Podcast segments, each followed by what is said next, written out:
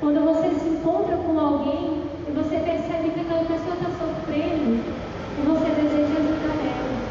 Quando talvez diante das situações da sua família que não creem em Deus, ou que te rejeitam, ou que brigam com você porque você decidiu tornar essa verdade encarnada na sua história, você ama de volta. Isso é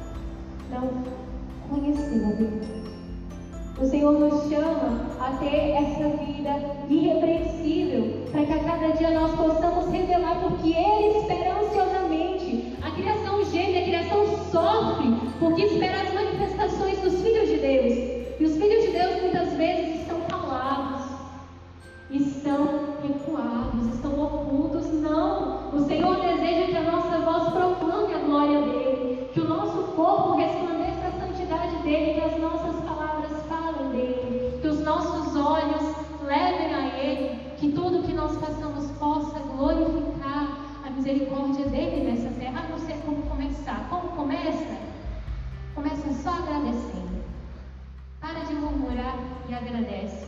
Ah, mas eu não sinto Deus na minha vida não. Oh, tem gente que todo dia Deus faz um milagre. Na minha, na minha não faz não. Passa um dia. E no fim do dia pensa, onde eu vi hoje a manifestação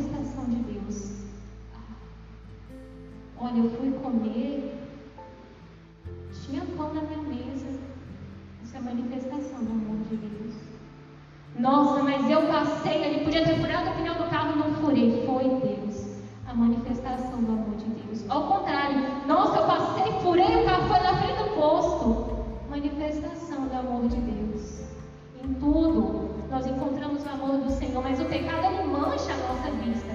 O pecado ele é aquela trave que está nos nossos olhos e que nós não, cons não conseguimos contemplar a verdade de Deus. Então, nós ficamos confusos. Achamos que aquela providência que Deus fez, na verdade, não providência. Foi algo que eu não gostei, foi aconteceu ao acaso. E não percebe que Deus permite muitas coisas para nossa salvação. Deus permite que, como Jó, nós passemos pela aflição para poder olhar, ver o que Ele permitiu e falar: Eu sei que o seu amor é maior, Senhor. Porque a minha vida não é para esse mundo, a minha vida é para o reino dos céus. Se hoje eu for, meu Deus, encontrar contigo, eu estou em paz, porque eu sei que As aflições desse mundo não podem tomar espaço no seu coração. Por isso, oferta todos os dias as suas aflições no coração do Senhor e busque. Hoje eu vou dormir, então antes de dormir eu vou fazer minha oração. O que o Senhor fez na minha vida hoje? Onde eu pude encontrar o amor dele escondido muitas vezes hoje na minha história, com certeza você vai perceber Deus te amando em cada detalhe, Deus te amando em cada momento da sua história, porque assim viveram os apóstolos no início da igreja, daquela fé, daquele amor de quem conheceu a Jesus Cristo. Eu fico imaginando como não devia ser aquele povo, né, de Israel. Muitos conheciam o Senhor e uma grande parte não conhecia o Senhor, mas sabia que era o filho de Maria sabia que era o filho de José, sabia que aquele homem por onde passava fazia milagres, sabia que ele podia curar o paralítico. E aquelas pessoas, quando Jesus passava, queriam tocar nele, porque queriam um milagre, porque sabiam o que ele fazia. Imagine você, nessa noite, faça essa experiência. Antes de dormir, se você estivesse no meio daquele povo, daquela multidão que queria tocar no Senhor, e o Senhor diz: Filha, tua fé Talvez pessoas ali que nem tivessem fé e Deus tocou e fez grandes milagres. Quem seria você nessa multidão? Seria talvez aquele que fala, ah, não preciso de milagre não. Deixa Jesus tocar outra pessoa. Quem seria você diante do Senhor? Com aquele temor que teve aquela hemorroísa, eu não sou digna de tocar no Senhor, eu vou tocar na honra do seu manto porque eu não sou digna.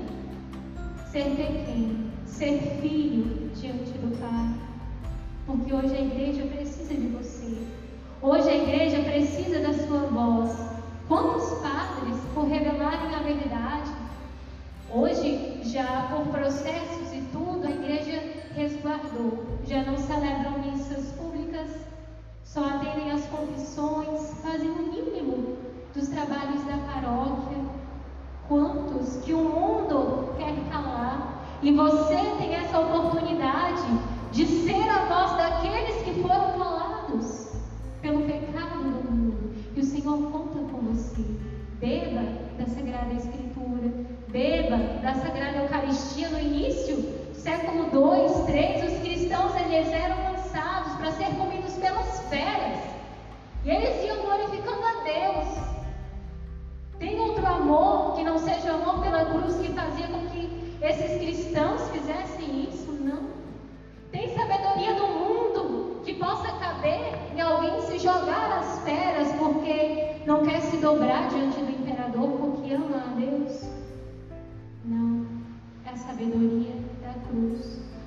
apóstolos foram igreja viva.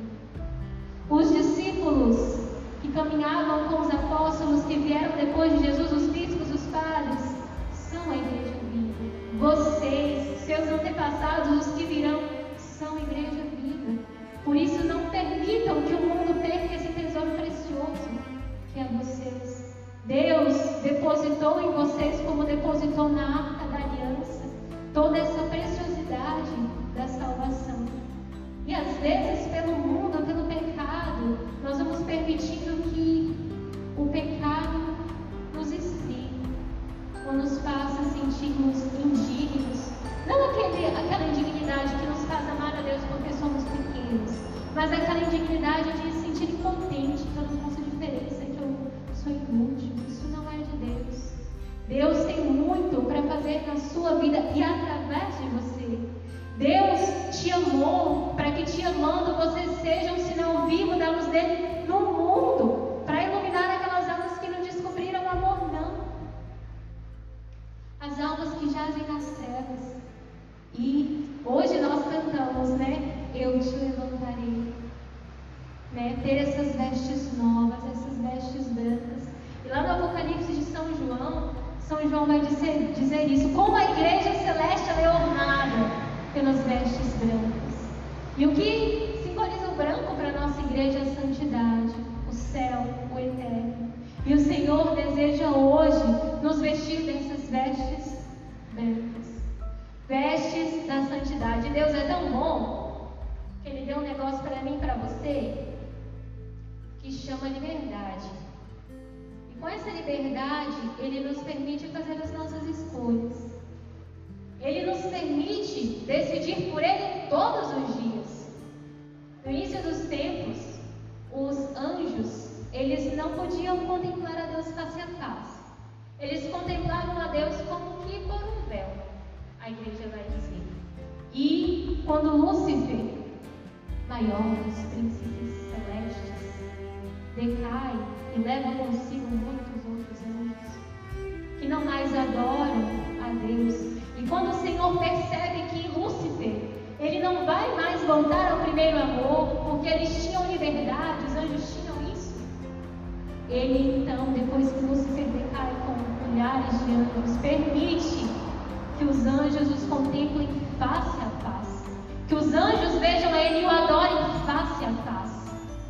E quando os anjos contemplam a presença de Deus, eles não podem mais pecar. Eles não desejam nada. Eles não têm alma, né? Eles são criaturas completamente divinas. Eles não desejam mais nada que não seja a presença de Deus.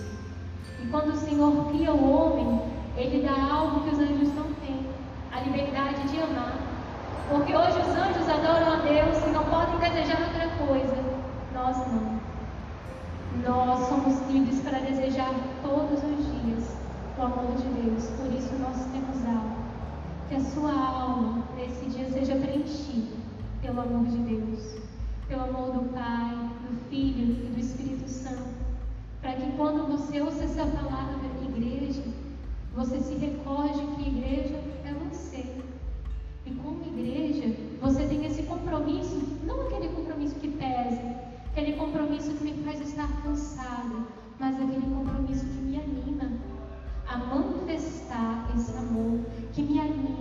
ser sinal de salvação. Amém?